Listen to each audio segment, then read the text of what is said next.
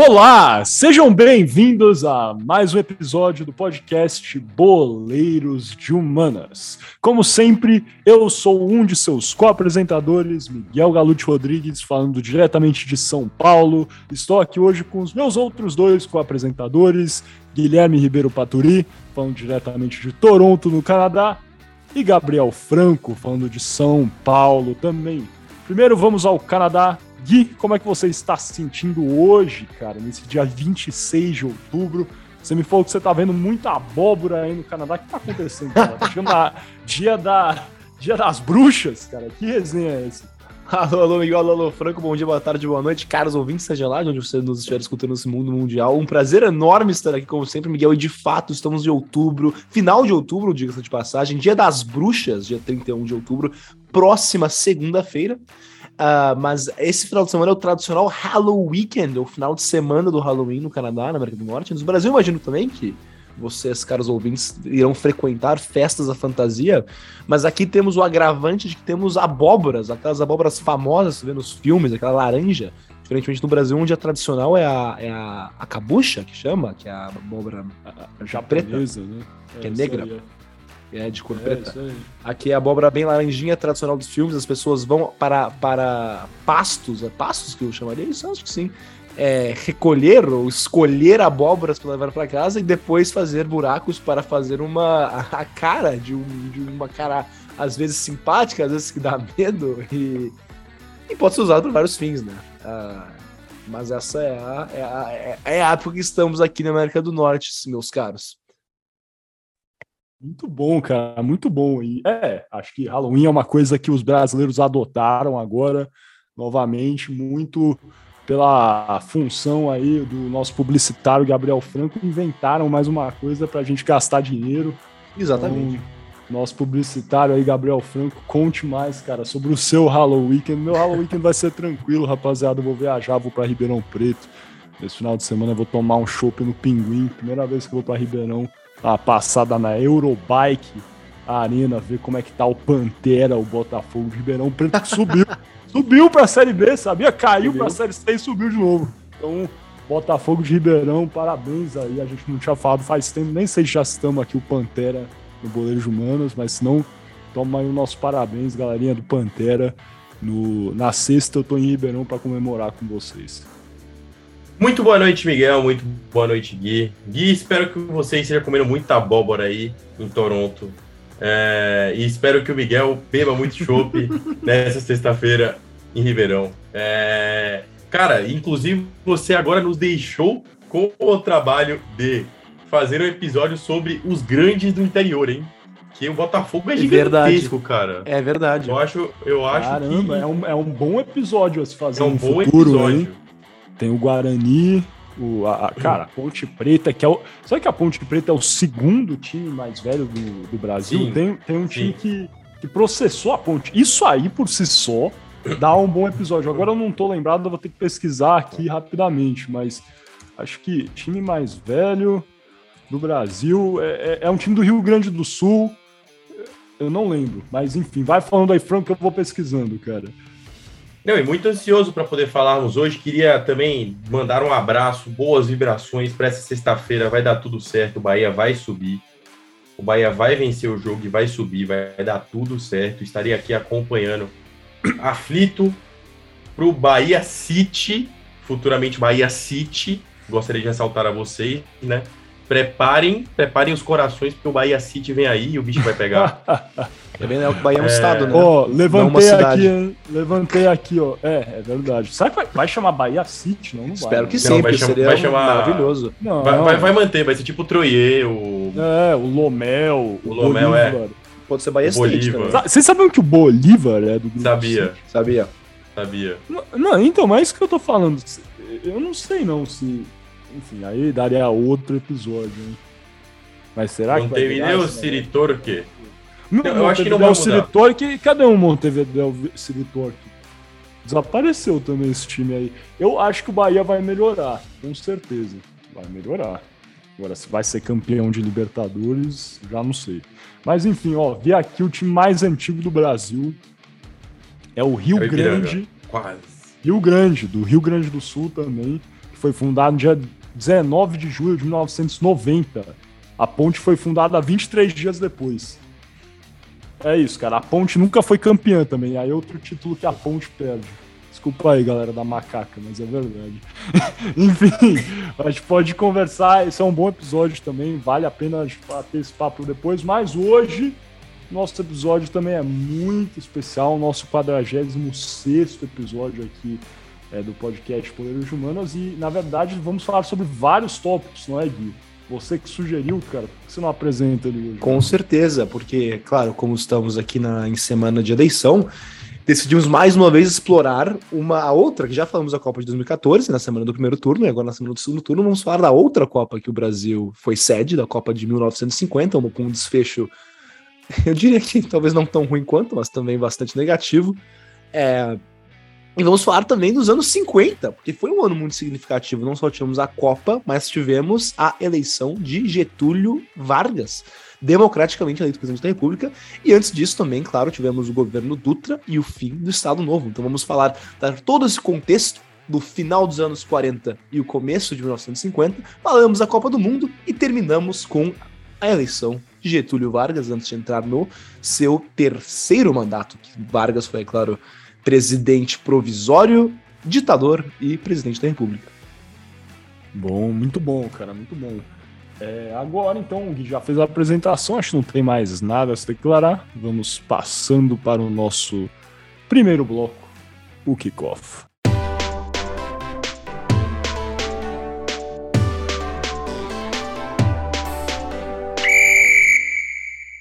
Dando início aqui então ao nosso kickoff, esse primeiro bloco do 46 episódio do podcast Boleiros de Humanas. Lembrando que Boleiros de Humanas é um programa Podercast, a divisão de podcasts do jornal digital Poder 360. Eu sou Miguel Galute Rodrigues, um de seus co-apresentadores, e aqui hoje vou conversar com vocês um pouquinho sobre o fim do Estado Novo e a eleição né, de Dutra, realmente, o que foi esse governo do Eurico Gaspar Dutra e, e, e como, na verdade, a gente chegou à, à, eleição, à redemocratização, como a gente sabe, né? O, o, Estado Novo foi um tempo. Foi uma ditadura, na verdade, como o bem colocou. Efetivamente, o Congresso foi fechado, não tínhamos figura de vice-presidente. E vamos conversar aqui um pouquinho mais, basicamente, sobre o fim desse período é, na história brasileira. O Estado Novo é conhecido também como a Terceira República Brasileira, se a gente for parar para pensar, realmente integra aí esse período que seria considerado a Terceira República. Depois disso, a gente tem a Quarta República. Tecnicamente, então, estaremos vivendo uma espécie de quinta ou sexta república brasileira aí, a depender né, da, da função histórica ou do, do historiador que você é, procurar. E o, o, Estado Novo, aos que não sabem, foi uma ditadura instaurada pelo Getúlio Vargas em 1937. O Getúlio já era presidente do Brasil à época, e ele instaurou né, essa ditadura para se manter no poder, alegando no dia 10 de novembro de 1937, inclusive está batendo até do ponto de vista temporal aqui, é, com é, a gravação desse nosso episódio, é, foi instaurado o Estado Novo por meio de um golpe de Estado, no qual ele lançou um, um manifesto à nação é, brasileira que seria necessário né, implantar esse regime para que, abrem-se aspas, reajustar o organismo político às necessidades econômicas é, do país. E com isso veio uma nova Constituição, uma Constituição é, que foi apelidada de Constituição Polaca, sendo ela a quarta Constituição da história do Brasil, onde o, Getúlio conseguiu então consolidar o seu poder, implantando censura, é, uma propaganda sendo coordenada pelo DIP, que era o Departamento de Imprensa e Propaganda, e tendo aí forte repressão a opositores, como por exemplo é, os comunistas, que eram grandes opositores é, do Getúlio. Inclusive, né, diga-se de passagem, o Vargas utiliza o comunismo e o crescimento é, desses é, opositores e revolucionários também, como forma de é, fomentar o ambiente político propenso ao é, golpe de 1937. Né? Não vamos entrar aqui a fundo em todos os aspectos para não estender muito, mas em 1935 tivemos um evento conhecido como Levante Comunista, a Revolta Comunista de 35, também chamado como a Intentona Comunista, que foi uma tentativa é, de golpe é, por parte é, da Aliança Nacional Libertadora, que era um grupo aí realmente apoiado e, e, e com muitas a, a, das suas raízes no é, comunismo é, do Brasil. Enfim, o Estado Novo, para é, não estender muito também, é, marca-se por uma grande, assim, uma consolidação é, do poder de Vargas, o legislativo não é instaurado no Estado Novo, ou seja, basicamente existem dois poderes, o executivo e o poder judiciário. O Congresso fica fechado durante o Estado Novo, então o Vargas realmente tem uma centralização de poder, é, ele consegue aí realmente é, trabalhar o nacionalismo, que sempre foi uma figura, um, uma figura forte dentro da sua política, e é, é um período realmente onde o Vargas consegue é, dominar ainda mais é, o Brasil é, nesse aspecto. E com isso, é, aí, rapaziada, se a gente for fazer um episódio sobre o Estado Novo, dá para a gente comentar inúmeras questões. Só de eu mencionei o Departamento de Imprensa e Propaganda do DIP, dá para fazer uma, um episódio falando sobre a participação na Segunda Guerra Mundial, né? Logicamente, aí o Estado Novo ocorre de 37 até 45, então é bem nesse período. É, fala sobre a repressão política, tortura, tudo isso dá para a gente gastar aí horas conversando, mas logicamente, como vocês sabem, um período de ditadura, um período sem liberdade de imprensa, onde várias das liberdades individuais foram é, suprimidas e com o passar do tempo e o envolvimento do Brasil na Segunda Guerra Mundial ao lado dos aliados que eram majoritariamente ainda democracias, os Estados Unidos, grande representante dessa visão ocidental, é, muitos começaram a questionar por que no Brasil não existia essa mesma, é, esse mesmo modus operandi, né? Por que, que o Brasil não tem isso aí estalhado aí com todo esse pessoal, com Reino Unido, com Estados Unidos, com França, e com isso aí, né, principalmente tiveram alguns movimentos, alguns, inclusive ex-soldados, né, pracinhas da Força é, Expedicionária Brasileira, que eram estudantes de direito e participaram na verdade, é, na guerra, né, é, na, na, expedição é, brasileira à, It à, Itália, criaram realmente é, movimentos de oposição ao governo de Getúlio. Essa, essa passeata, né, essa, é, essa movimentação ficou conhecida como a passeata do silêncio, aonde esses ex-pracinhas estudantes de direito desfilavam aí com mordaças, capas, né, negras, é, simbolizando realmente, né, a falta de liberdade de expressão. Eles tampavam as bocas realmente para demonstrar que no Brasil não havia liberdade de expressão durante o Estado é, Novo. E isso em, aí, em 1942, 43. E o próprio Getúlio, em 1942, já estava demonstrando, né? Já, o, aí o Estado Novo já estava em queda, em declínio, e aqui abrem-se aspas novamente é, do próprio Getúlio.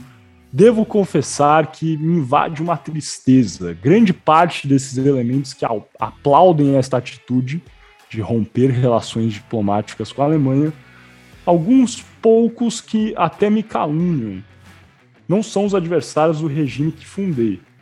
E chego a duvidar que possa consolidá-lo para passar tranquilamente o governo ao meu substituto. Então, aí já em 42, até antes, né, na verdade, da passeata do silêncio, desse crescimento da insatisfação, tínhamos aí um Getúlio que já previa um fim próximo ao Estado Novo. Em 43, temos um movimento eh, organizado por, eh, enfim, juristas, advogados, eh, mineiros, conhecido como Manifesto dos Mineiros, onde advogados mineiros redigiram um termo protestando contra o Estado Novo importantes líderes políticos também assinaram, e isso aí foi um, um levante também considerável contra a, a, o Estado Novo e a manutenção de Getúlio é, no poder. E sem querer, enfim, exaurir aí muito do meu tempo, acho que vale a pena falar que o, o Estado Novo, na verdade, é, ele passa por um, por um período de vamos terminar, vai quase terminar, mas não, não terminava. Era sempre. Estava ali na berlinda do Getúlio admitir que ia acabar, mas não acabava. Inclusive, o Getúlio tinha avisado que ia entregar, ia passar o poder, mas é, né, inventaram, muito por coordenação do próprio Getúlio Vargas, um movimento conhecido como queremismo, que era um movimento que pedia em 45, em meados de 45, maio, por aí, que Getúlio permanecesse no poder e agora se sabe com estudo histórico, revisionismo, que esse movimento era coordenado por apoiadores de Getúlio, Getúlio, Getúlio tinha realmente conhecimento disso e o slogan desse movimento era queremos Getúlio, ou seja, vamos adiar as eleições presidenciais já estavam marcadas, e a gente vai tocando barco e deixa o Getúlio mesmo. No entanto, em outubro de 45, novamente temos um golpe, um movimento militar que dos próprios militares que compunham o governo do Getúlio, tá? Os ministérios que colocam aí fim ao Estado Novo. Ele renuncia formalmente né, o cargo um pouquinho depois, mas a verdade é que foi uma movimentação militar que põe fim ao Estado Novo. E realmente o que foi, logicamente, como eu falei, já era uma coisa que ia construindo vários setores aí da, da população, da sociedade brasileira já estavam se voltando contra a liderança de Getúlio Vargas, mas o que põe fim, realmente, o que é o estopim para voltar os militares contra Vargas e ter realmente né, esse golpe é quando Getúlio nomeia o seu irmão Benjamin Vargas para ser chefe da polícia do Rio de Janeiro. Aí ele é deposto e o presidente do Supremo Tribunal Federal à época assume José Linhares. Isso porque não existia na Constituição de 1900, 1937, a Constituição Polaca, a figura do vice-presidente, né? Logicamente, todo o poder era concentrado no Getúlio Vargas. Então, como não existia vice-presidente, presidente do STF, José Linhares, assumiu e ficou por três meses até Eurico Gaspar Dutra assumir, né, ser eleito no dia 2 de dezembro de 1945. E aqui, né, vamos entrar rapidamente novamente o que foi esse governo de Dutra.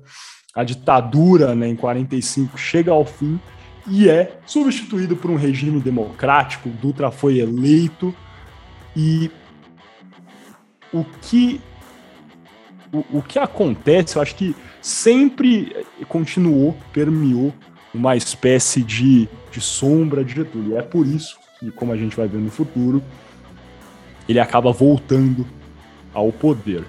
Mas sem mais delongas, vamos passando rapidamente para entender como é que foi até esse governo. Lógico, sendo eleito, temos que ter uma nova Constituição, a Constituição de 1946, que vem a ser a quinta Constituição brasileira, que aí, como o outro, o, o, a última Constituição era bastante restritiva a liberdades individuais, vocês devem imaginar, essa era muito mais aberta. Tinham aí princípios liberais que estavam ainda mais em alta época, justamente após o fim da Segunda Guerra Mundial, pensando histori historicamente, desculpa, em 46, realmente era uma nova ordem que estava tentando é, ser instaurada é, no mundo. Tínhamos aí também na Constituição de 46, né, a manutenção da República Federativa Presidencialista, o voto secreto e universal para maiores de 18 anos, muito importante, né? Isso aí, esse direito também havia sido suprimido durante o Estado Novo. E a divisão do Estado em três poderes independentes, coisa que também não tínhamos no Estado Novo, como sabemos, o legislativo havia sido suprimido, Congresso fechado.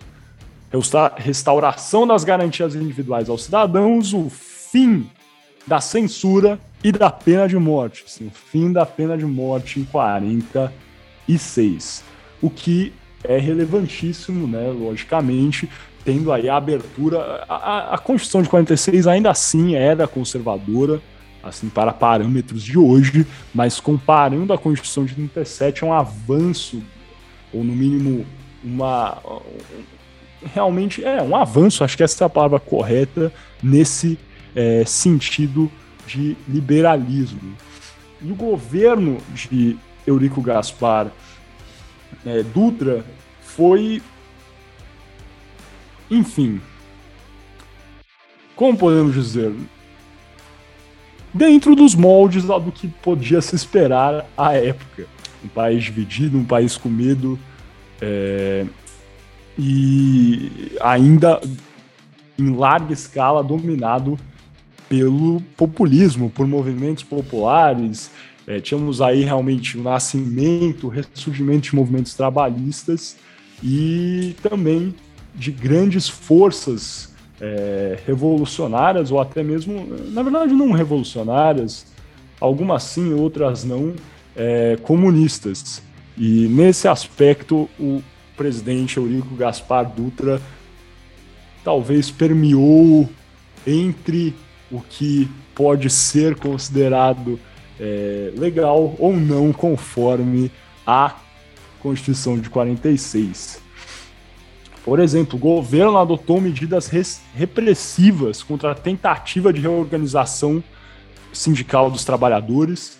Como se sabe, durante o governo é, de Getúlio Vargas, ele estabeleceu sindicatos que não conferiam poderes de verdade aos trabalhadores, mantinham os trabalhadores é, em uma espécie de é, corda bamba com o Estado, com o governo. Era uma. O Getúlio ficou conhecido até por alguns historiadores, essa visão, opinião de alguns historiadores, como pai é, dos pobres e mãe dos ricos alguns tendem, né? Getúlio tem essa, du essa dualidade, né? Várias pessoas consideram que ele era realmente uma pessoa que conferiu bastante é, muitos direitos à classe trabalhadora, enquanto outros consideram que o seu governo era extremamente elitista.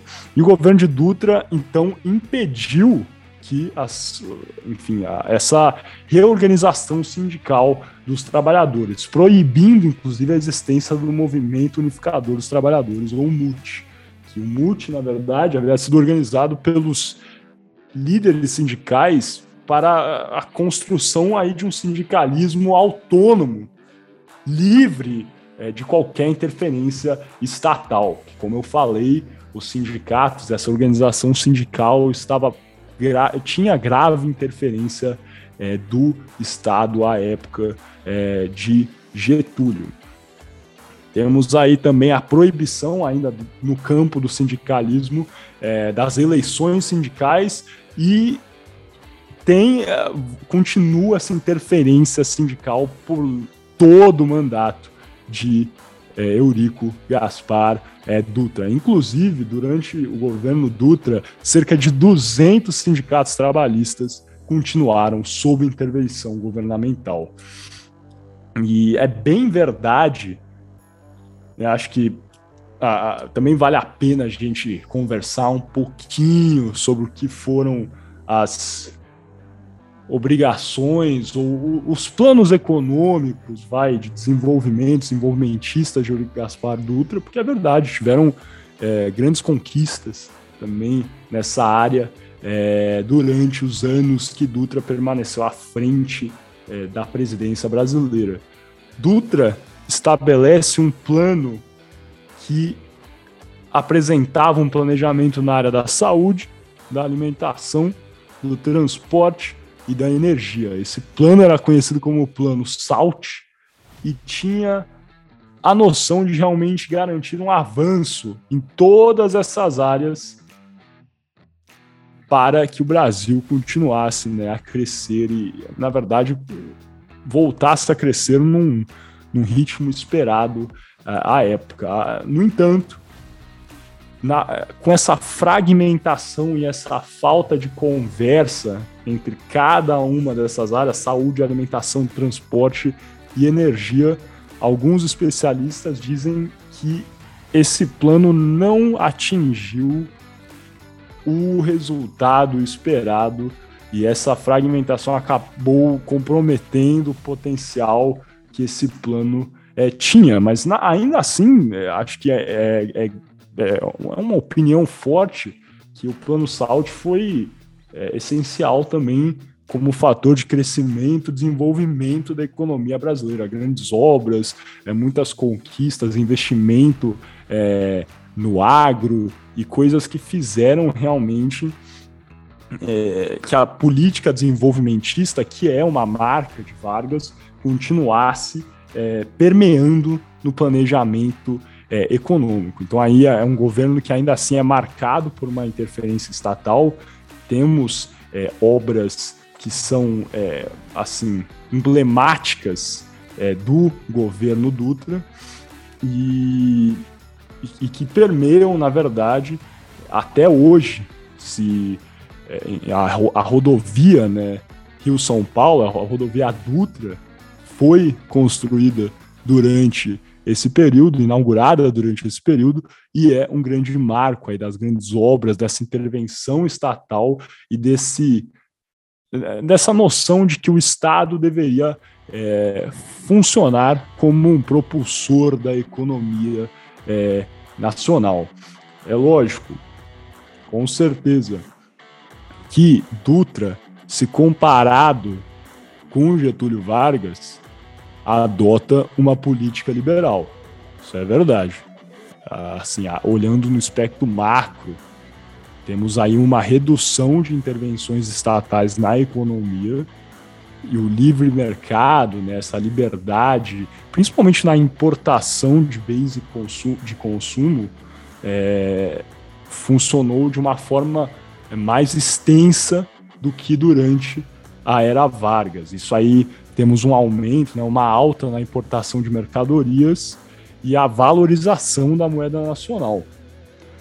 Logicamente, temos aí então um crescimento exponencial de importações e isso também teve, claro, um resultado negativo com esgotamento das reservas cambiais do Brasil, sendo que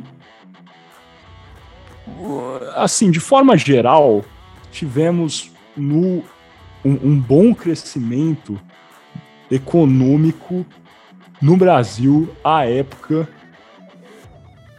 de Dutra. Né? Uma média, um crescimento do PIB de 8% ao ano. Mas esse crescimento não representou uma transmissão efetiva à melhoria de vida dos é, brasileiros, justamente por repressão, ainda assim alguns é, direitos trabalhistas e outras medidas talvez que, que fizeram com que o poder aquisitivo é, dos brasileiros, do brasileiro comum, caísse significativamente. Mas ainda assim é inegável que essa manutenção aí de um desenvolvimentismo com o intuito de impulsionar a indústria brasileira e a abertura do mercado a lá economia liberal, garantindo uma maior importação, fez com que o PIB brasileiro crescesse aí num ritmo acelerado é, ou, enfim, no mínimo positivo à época. E essa é basicamente o que a gente tem aí. Dá para falar muito mais sobre o que foi o governo é, Dutra. Tivemos aí, né, logicamente, o, governo Dutra é embedado no começo né, da Guerra Fria, então é, é nítido que isso aí está em primeiro plano. O Brasil se estabelece durante o governo Dutra como um aliado incondicional aos, dos Estados Unidos, incondicional.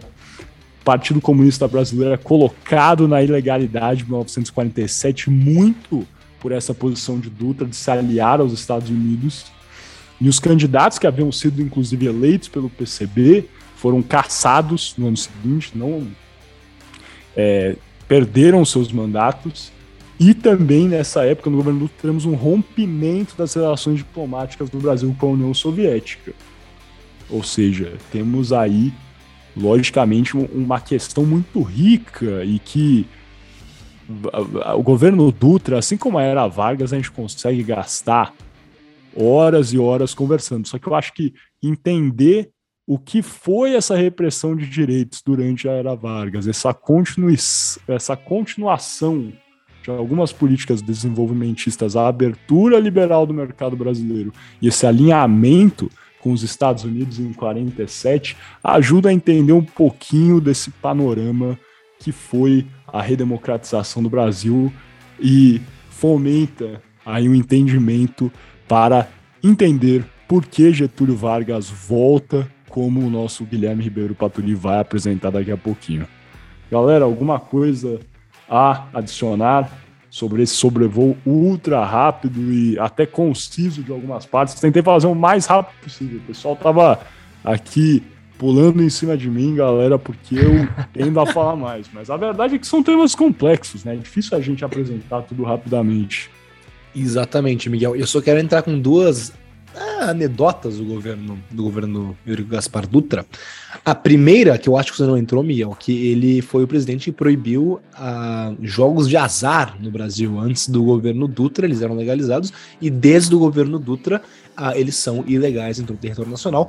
Inclusive, dizem por aí que ah, foi a mulher dele, que era extremamente conservadora e católica, que havia que pediu para o seu marido, o Eurico Gaspar Dutra, para proibir esses jogos que ela considerava imorais no Brasil. Mas isso não sei se é de verdade, mas tem essa história.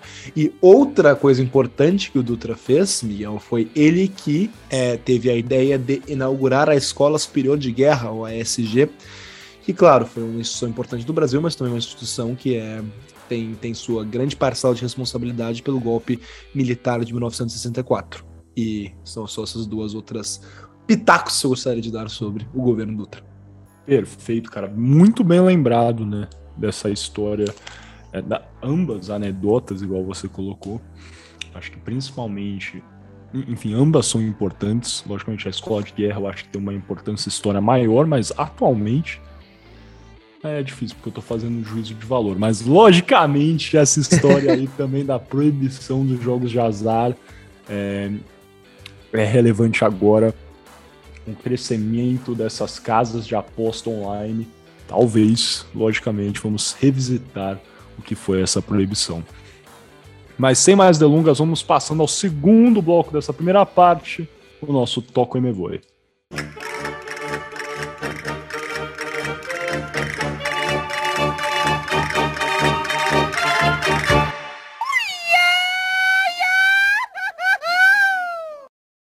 Me chamo Gabriel Franco, como bem já sabem, sejam bem-vindos ao Toco e Me Voe. Antes de começar o Toco e Me Voe, no qual eu vou dar um, um, um, breve sobrevoo, como sempre falamos aqui, sobre o que foi a Copa de 50, gostaria de lembrar que você está escutando Boleiros de Humanas, que é um podcast da divisão de podcast do Jornal Digital Poder 360. Bom, vamos lá. É, Copa de 1950, eu acho que vale a gente dar um pequeno resumo sobre é, o pré-contexto da Copa antes da gente falar da Copa em si. E o que, que eu digo com pré-contexto? O Miguel já deu uma, um, um breve sobrevoo sobre esse pré-contexto também, mas vale lembrar que dos anos de 1938 a 1945 estava acontecendo uma coisa no mundo é, que aí eu queria que o Gui ou o Miguel falassem o que, que era, o que está acontecendo no mundo nessa época, gente.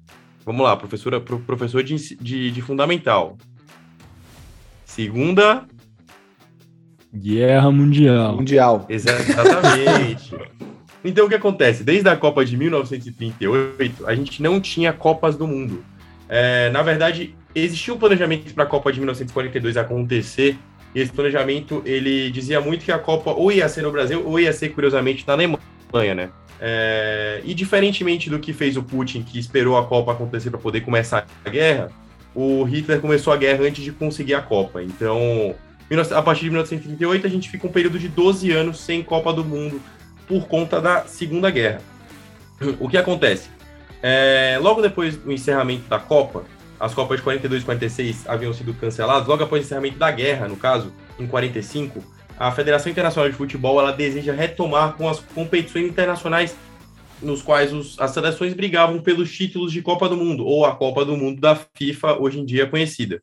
E o que aconteceu, cara? É, a guerra, a Segunda Guerra, ela, ela devastou diversos continentes na, na, Europa, como vocês bem sabem, quase a Europa inteira participou da Segunda Guerra. É, não só a Europa inteira, mas também ela se esvairiu para países da Ásia, como o Japão, países da América do Norte, como os Estados Unidos, até o Brasil diz que participou da guerra com os, enviando pilotos à Itália, se não estou enganado, né?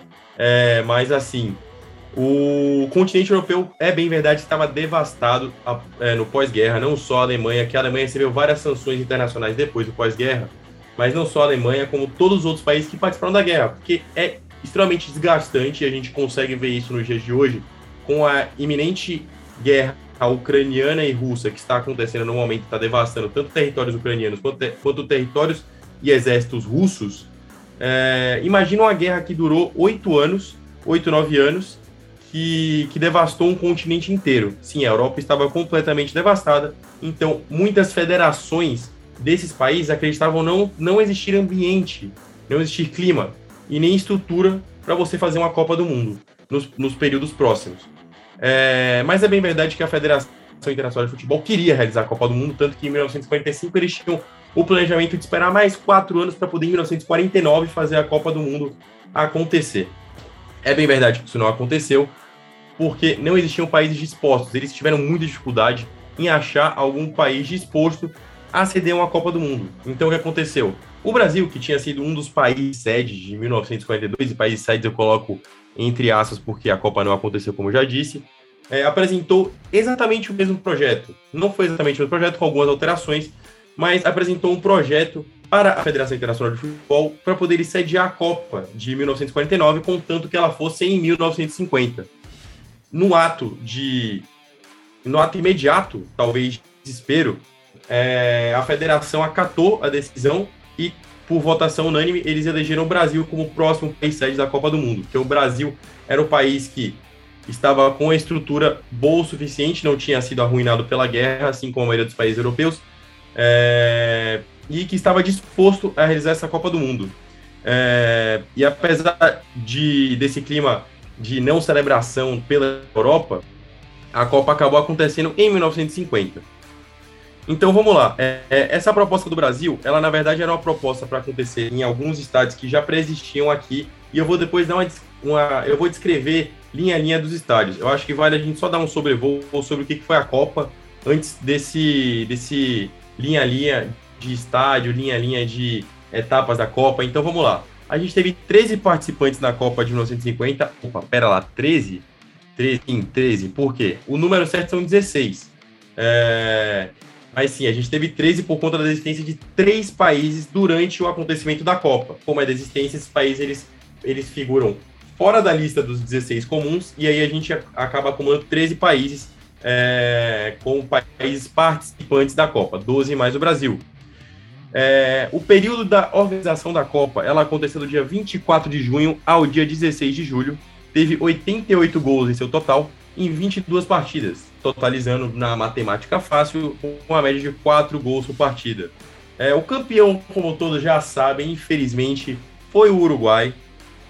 O Uruguai ganhou este título para cima do nosso todo poderoso e querido Brasil, num, num jogo no qual o Uruguai marcou após os 80 minutos e uma falha do nosso querido e saudoso Barbosa. É, bom, Aí alguns números, o a maior goleada foi Uruguai 8 a 0, é, que foi a partida que aconteceu no dia 2 de julho pelo grupo 4. E curiosamente, o melhor ataque da fase inicial foi o do Uruguai com gols. Aí, matemática, o Uruguai fez oito gols em uma partida só e teve o melhor ataque da fase inicial. Por quê? Porque só teve um jogo no grupo dele. Isso que as outras três seleções que estavam no grupo desistiram da Copa e o grupo o grupo 4 ficou com Uruguai e Bolívia no mesmo grupo, apenas os dois. Mas bom, vamos lá, apenas algumas curiosidades. O Ademir de Menezes foi o, foi o melhor marcador da Copa, o artilheiro da Copa com nove gols. Terceiro colocado a Suécia, quarto colocado a Espanha. É... E o que, que a gente tem? A gente tem dentro dessa Copa um, um cenário bem curioso. O Brasil, ele, ele já tinha os estádios prontos nessa época. É, o, Bras, o, o, brasileiro já era muito apaixonado por futebol, nunca tinha verdade, não venceu. É, era um apaixonal. Então, como eu já bem disse, o Brasil foi escolhido como é, é, com unanimidade na época, porque ele tinha uma infraestrutura das melhores no, no quesito estádios de futebol, o que era um exemplo para todo mundo, todo mundo mesmo devastado, o Brasil ainda sentiu uma infraestrutura muito positiva. É, mas essa atribuição também pode se dar ao governo, é, a situação da administração do governo do Getúlio, que foi exatamente o que o Miguel falou. O Getúlio, ele vinculava a, o esporte à educação. Então, o esporte e educação, é, o esporte, na verdade, era uma intenção da educação, era como se fosse um braço da educação. Então, essa era das fontes de alto investimento do governo Getúlio, por isso que o Brasil era um país com infraestrutura esportiva e futebolística tão boa. É... Mas então, vamos lá. A CBF ela não colocou empecilhos à época para poder essa competição acontecer e a FIFA adiar um ano, ou seja, de 49 para 50. Porque o Brasil ele tinha um plano para poder entregar os estádios que, que seriam os da Copa que apesar de já termos os estádios prontos, a gente precisava de um modelo de modernização para poder entregar os estádios padrão FIFA. E não é como era hoje, né? Que hoje em dia a gente vê que os túneis eles são é, túneis vinculados ao, ao para a entrada dos jogadores, mas lógico tinha algumas modernizações padrões FIFA que o Brasil precisava adequar e na época ele adequou. É, então vamos lá. Tinha algumas regras que o Brasil teve que adequar, por exemplo, 20 mil torcedores mínimos é, no jogo. E aí a gente chega até a um número de torcedores médio do Brasil. Se eu não me engano, a gente teve a assistência médica da média da Copa foi de 44 mil torcedores por partida, ou seja, com 22 partidas dá por volta de 1 milhão e 43 espectadores, se a gente fizer a matemática rápida. É, e alguns estádios importantes foram, foram utilizados nessa época na Copa. E eu acho legal a gente falar sobre eles, porque a gente já falou sobre alguns deles em outros episódios do Boleiro de Humanas.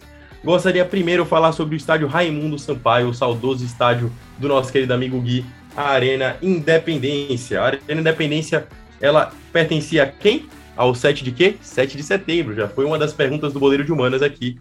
E na época a assistência dela era para 30 mil pessoas. É, o estádio do o estádio Durival Brito e Silva, conhecido como Vila Capanema, também é o estádio que ele tinha capacidade para 10 mil pessoas recebeu dois jogos, ou seja, ele recebeu com a capacidade menor do que era o padrão FIFA. Porto Alegre, os estádios do o estádio dos Eucaliptos. Os Eucaliptos, na verdade, eles eram o estádio do Internacional, ou seja, para quem está acostumado a ver o Internacional jogar no Beira Rio, na verdade, acompanhava a época o Internacional jogando no estádio dos, Eucaliptos. Dos Eucaliptos. Eu estou com dificuldade para falar, para falar, falar Eucaliptos, é um trava-língua. É, mas esse estádio ele dava para 20 mil pessoas como capacidade. Aqui a gente tem alguns estádios clássicos. A famosíssima Ilha do Retiro, ou o estádio Adelmar da Costa Carvalho, pertencente ao Clube Esporte Recife. Um saudoso abraço para o esporte. É, 2023 será onde vocês subirem para a Série A, fiquem tranquilos. Esse ano já é do Bahia. É, mas a assistência da, da, da Ilha do Retiro era para 20 mil pessoas, cumprindo o padrão FIFA. Aí temos o estádio jornalista Mário Filho. Quem conhece esse estádio aqui? É, Gui, você conhece estádio? Miguel, você conhece estádio? Tradicional Maracanã, meu caro.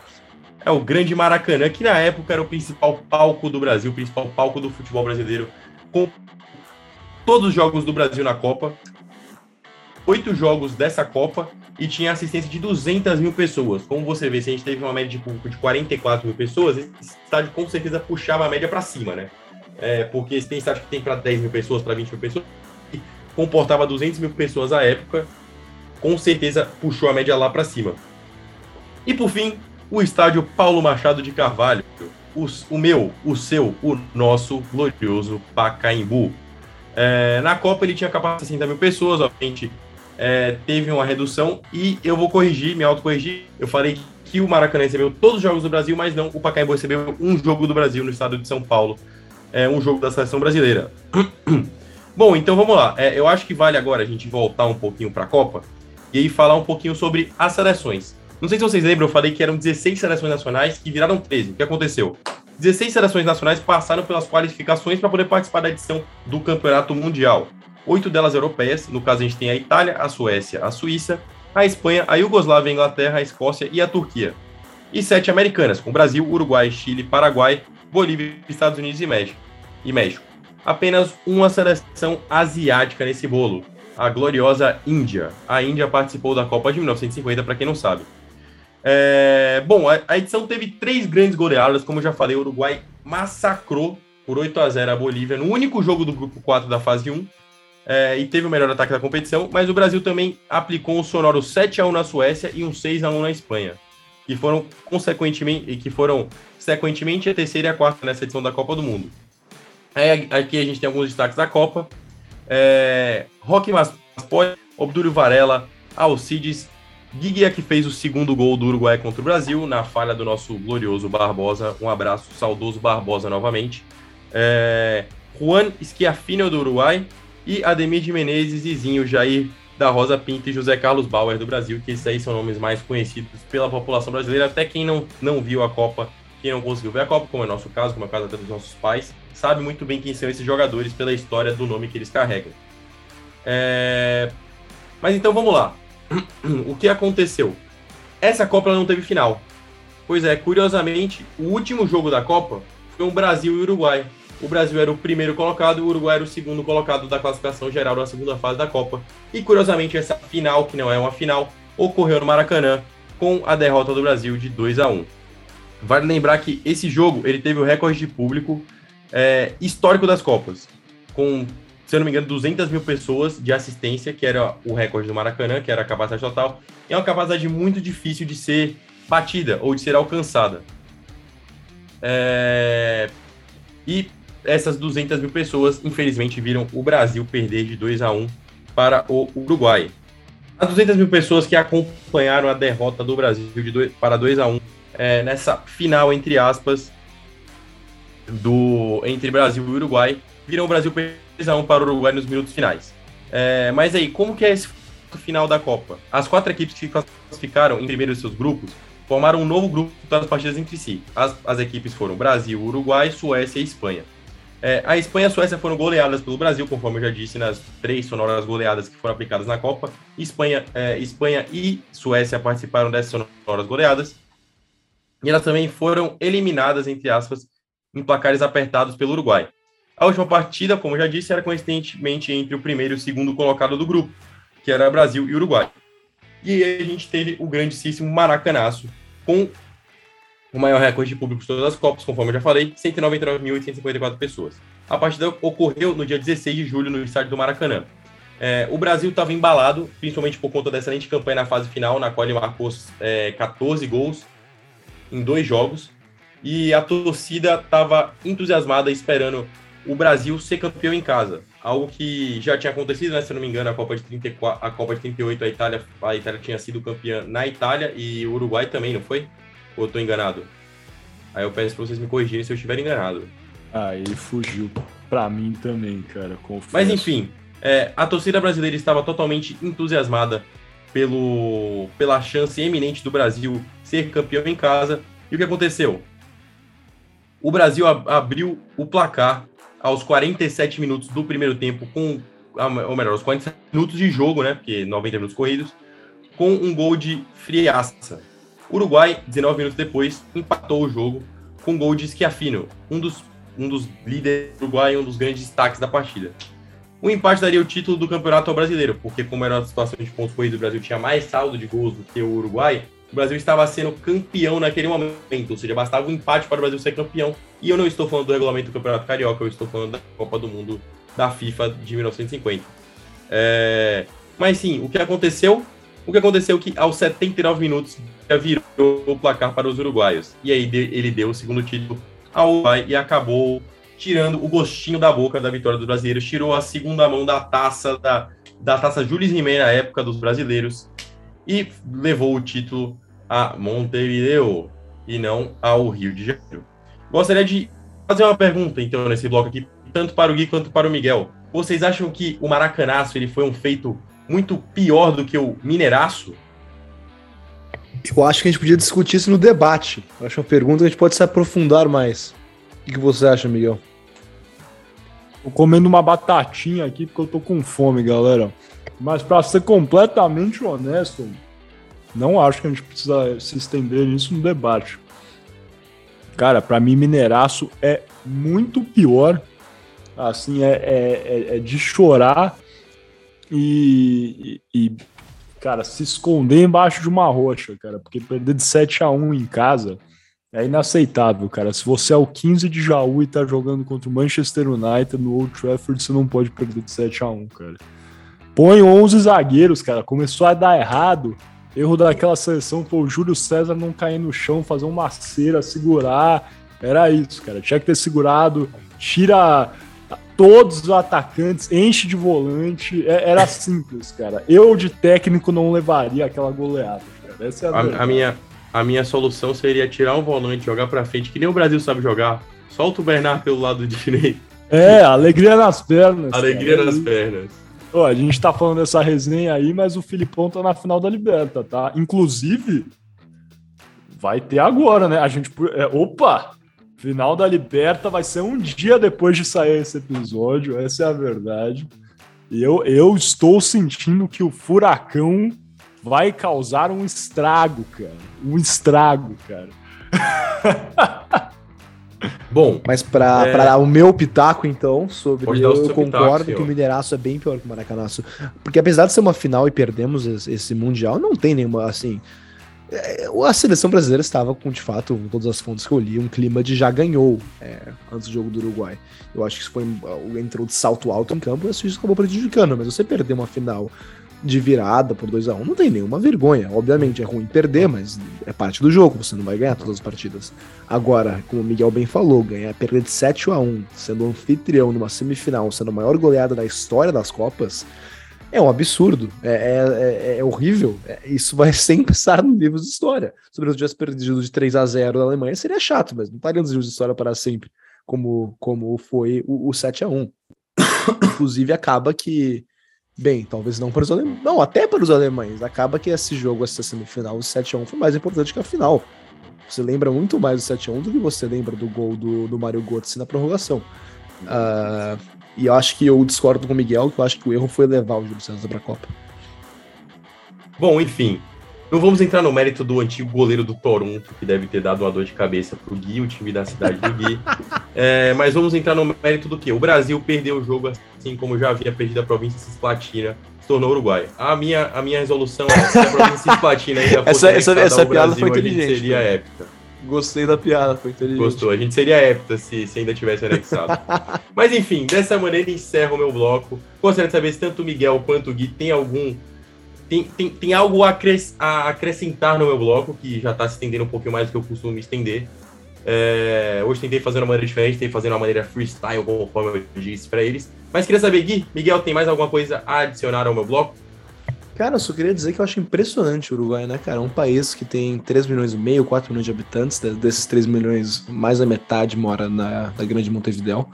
Uh, e é um país bicampeão do mundo, cara. É um dos poucos países campeões do mundo e um dos, tem mais título que a Inglaterra, por exemplo, que é um país que tem muito mais gente. E, e enfim, é, eu acho um, um, país realmente impressionante no futebol. Porque apesar de sim, ganhou a última vez em 1950, certo? Mas é um país que geralmente disputa, geralmente está entre as seleções que pode ganhar e chega longe. O Uruguai chegou. Uh, usa passar das oitavas de final, também em Copas recentes. Uh, e eu acho impressionante um país para a população que tem. É, imagino, imagino a seleção do Rio Grande do Sul, que é comparável, não seria tão boa quanto do Uruguai. Com certeza.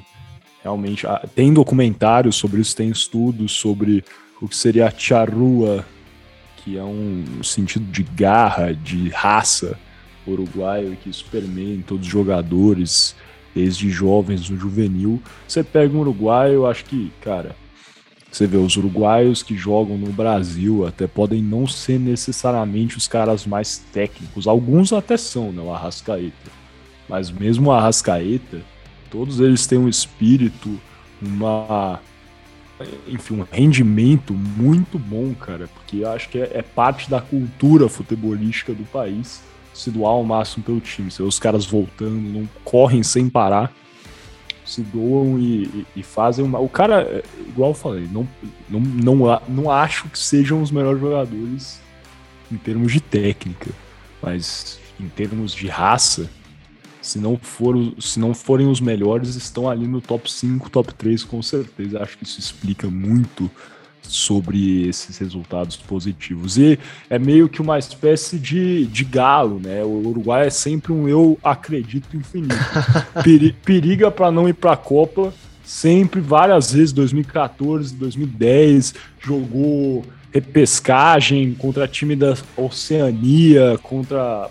Acho que jogou contra a Jordânia, não, não me recordo, enfim e, e acaba passando, vai para a Copa e daí chega nas quartas de final, na semifinal, na, nas semifinais na, na Copa da África do Sul, né? Então, assim, realmente é um, é um caso a ser estudado dentro do mundo do futebol.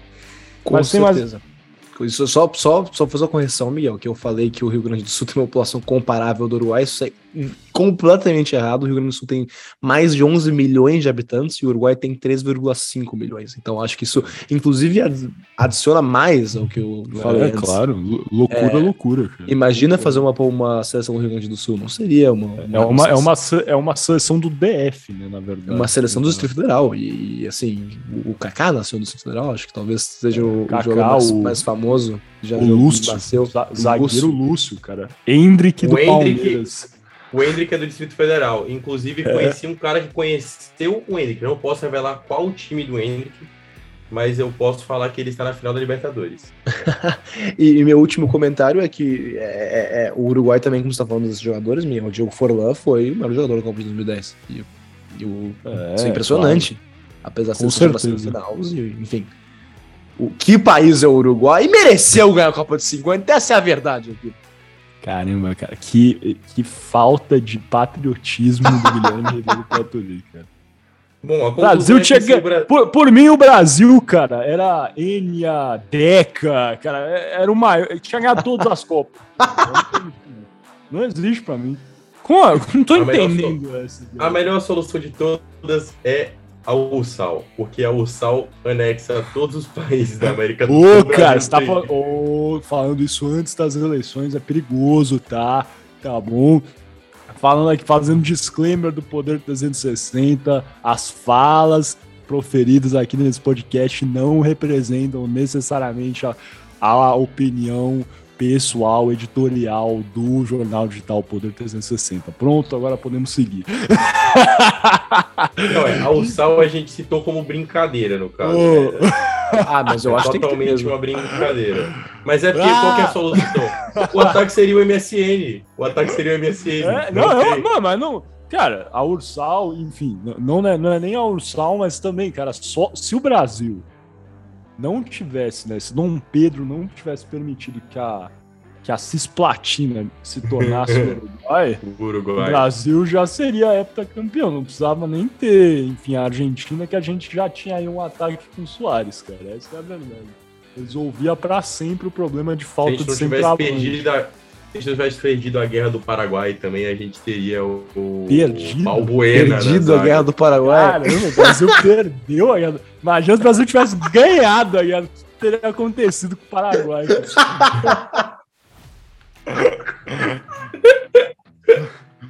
Caramba, é uma visão, é uma visão é, heterodoxa. Heter, é, é, heterodoxa. Enfim, heterodoxa. Vamos, é que o frango não gosta paraguaio. Tinha que ter cara, acabado com o país. Ai, meu Deus do céu, cara. Tá vendo? Tudo, todas as coisas são faladas, cara. Depois pega mal pra gente, cara. Enfim. vamos, vamos fechar isso aqui agora, passar para o último, último bloco dessa terceira dessa primeira parte. Estou até confuso com tanta coisa aqui sendo falada. Se vocês forem cancelados, a culpa é de vocês. Eu estou sendo bem neutro aqui. Enfim, passando para o terceiro bloco, o arremate.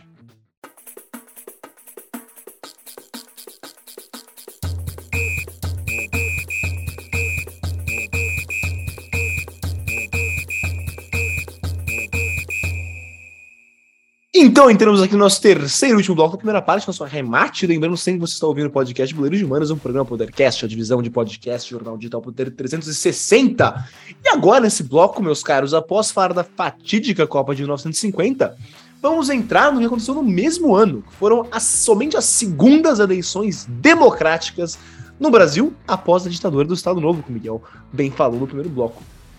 E, e para entender nesse contexto da, da, nova democracia no Brasil, é, é importante entender os, os, principais partidos à época e como esses principais partidos não tinham figuras nacionalmente conhecidas para lançar a presidência. E o primeiro dos principais partidos à época era o Partido Social Democrata PSD, que não tem nada a ver com o atual PSD, partido do Kassab, e a União Democrática Nacional, a famosa conhecida como UDN, que era o partido de extrema direita à época. E considerando que esses dois partidos não tinham um, um político é, conhecido para lançar, o PSD apresentou para disputar as eleições de 1950 o pouco conhecido mineiro Cristiano Machado, enquanto a UDN lançou como seu candidato o brigadeiro Eduardo Gomes, que foi um dos símbolos do movimento tenentista pré-Estado Novo, que o Miguel é, entrou um pouquinho, mas é uma história bastante complexa que é melhor guardar para outro episódio. Mas então, nesse vazio que tinha, é, que, que, que existia com a falta de grandes e fortes lideranças políticas de âmbito nacional, surgiu mais uma vez Getúlio Vargas como principal candidato ao pleito de 1950, porque ele tinha uma imagem consolidada de um líder carismático e defensor dos direitos dos trabalhadores. Ele também, claro, por ter sido uma figura é, muito patriarcal é, no Brasil durante a ditadura do Estado Novo, tendo um culto de personalidade em volta do Vargas, ele era nacionalmente conhecido. Então ele se lançou à presidência pela legenda que ele havia criado cinco anos atrás, em 1945, o Partido Trabalhista Brasileiro, ou o PTB. E antes de continuar, um breve parênteses aqui, né? Porque após a barbaridade que vimos no domingo, dia 23 de outubro, com o ex-deputado federal Roberto Jefferson disparando contra policiais federais, é importante ressaltar aqui, fazendo um disclaimer, que o partido homônimo de Roberto Jefferson, o PTB, não tem nada a ver com o PTB histórico de Getúlio Vargas, ok? Dito isso, é, voltamos aqui para 1950 porque o Vargas ele começou uma forte campanha pelo Brasil, aproveitando a sua base de apoio entre interesses populares e sindicais, ele rapidamente se tornou o favorito para vencer as eleições. Mas não só isso, Getúlio Vargas era, como, como era nacionalmente conhecido, ele tinha o poder de barganha para fazer alianças com lideranças do PSD, algo que impulsionou a sua candidatura, enquanto prejudicava a do candidato oficial do Partido Social Democrata, o Cristiano Machado. Isso é similar ao que acontece no, aconteceu nas eleições de 2022, com alguns, por exemplo, políticos do MDB é, resolverem apoiar Luiz Inácio Lula Silva já no primeiro turno, apesar do MDB ter sua candidata própria, a Simone Tebet. Agora, interessantemente, né, a única figura que de fato tinha popularidade e capital político para, de certa forma, bater de frente com Getúlio Vargas nas eleições de 1950 não era um candidato à presidência, mas sim o governador de São Paulo, Ademar de Barros. E temendo que Barros apoiasse Cristiano Machado e Eduardo Gomes, algo que poderia ser muito prejudicial para sua campanha, Getúlio tratou de fazer um pacto com Ademar de Barros. E o Barros aceitou apoiar Getúlio com uma condição: que Vargas prometesse que o apoiaria nas eleições nacionais do, nas próximas eleições nacionais em 1955, algo que Vargas aceitou. Mas como Getúlio se suicidou antes das eleições de 55, ele nunca teve que honrar esse compromisso. Como sabemos, Ademar de Barros foi derrotado no pleito de 1955 pelo presidente Sorriso Juscelino Kubitschek. Agora, no dia 3 de outubro de 1950, os brasileiros enfim foram às urnas, e os resultados foram os seguintes. Em primeiro lugar, Getúlio Vargas do PTB, com 3.849.040 votos, uma porcentagem de 48,73%. Em segundo lugar, Eduardo Gomes da UDN, com 2.342.384 votos, uma porcentagem de 29,66% dos votos. E em terceiro lugar, tivemos Cristiano Machado do PSD, com 1.697.173 votos, ou com uma porcentagem de 21,49%. E assim, Vargas foi eleito presidente da República democraticamente com uma considerável e confortável margem.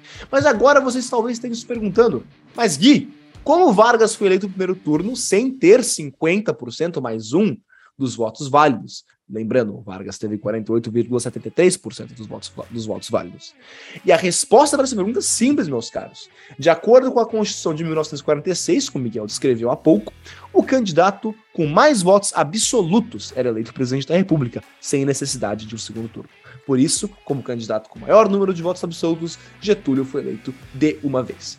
E também é importante ressaltar que, apesar da Constituição de 46 garantir o sufrágio universal, ou seja, dando o direito de voto a todos os brasileiros, o que foi, claro, uma conquista muito importante para essa nova era democrática no Brasil, os analfabetos ainda não podiam votar, algo que excluía uma importante parte do povo brasileiro da democracia. Mas tendo isso em vista, Getúlio Vargas retornou ao Palácio do Catete no dia 31 de janeiro de 1951, entre aspas, nos braços do povo, para novamente assumir a presidência da República. E com isso, chegamos ao fim desse bloco e episódio com uma exploração do turbulento ano de 1950 que contou com uma Copa do Mundo, o fim do governo Eurico Gaspar Dutra e a volta de Vargas ao Catete, de onde só saiu da vida para entrar na história em 54, dando uma bala em seu coração que pegou na cabeça dos golpistas, adiando o golpe militar por 10 anos. Mas isso é uma história, claro, para outro dia. Gabriel Franco, Miguel Galute Rodrigues, algo a declarar sobre a eleição de 1950 ou sobre a volta de Vargas no, dos braços do povo? Cara, nada a declarar, eu acho que você deu um sobrevoo bom. É... O Miguel ele tá se isentando aqui da, da discussão, mas. Ah, ele tá de volta. É... Mas eu acho que você deu um bom sobrevoo, cara. Eu acho que até a gente pode seguir, porque a gente, pra gente não se estender muito, né? Muito bem, também acho que podemos não nos estender muito, já passar para a segunda parte, mas só perguntando mais uma vez, Miguel, algo a declarar sobre as eleições de 1950 e a volta de Vargas ao poder? Cara, não vamos estender. Tem muita coisa que dá para declarar, tá, galera? Então vou fazer aquele, aquela ressalva de sempre. Pesquisa, procure fontes amplas, não ficar só na Wikipédia, não ficar só em um jornal, em um historiador.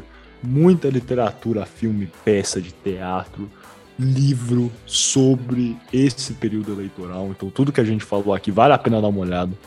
Que até a gente está fazendo um filtro então vai fundo, pesquisa, dá uma olhada, lê o que foi a Era Vargas, lê o que foi o governo Dutra, lê o que foi a volta de Getúlio, porque tudo isso aí é um período caótico da história, não só do Brasil, mas do mundo.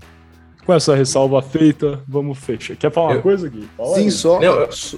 Pode entrar, Franco, para o fim Não, eu só ia discordar do Miguel, porque eu não declaro nada, tá bom? Aí você pode falar agora, Gui.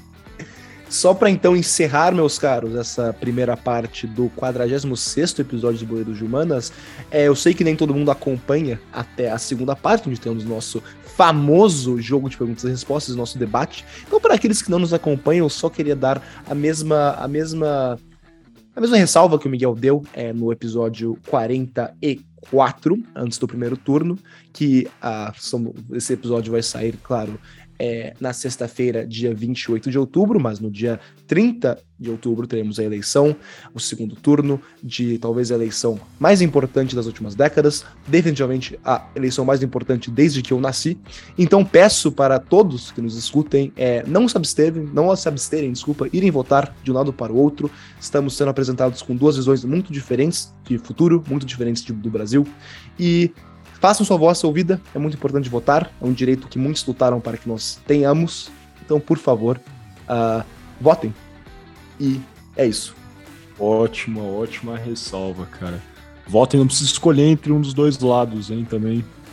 Se quiser votar nulo, Isso é uma opção também, não tô fazendo propaganda para isso, mas são coisas que a galera geralmente esquece também. Então, aí vocês têm três opções relevantíssimas, vale cada um analisar tudo e decidir qual caminho quer trilhar, não só para presidente, mas se você mora em um estado que está elegendo governador, também analise com cuidado todas as opções.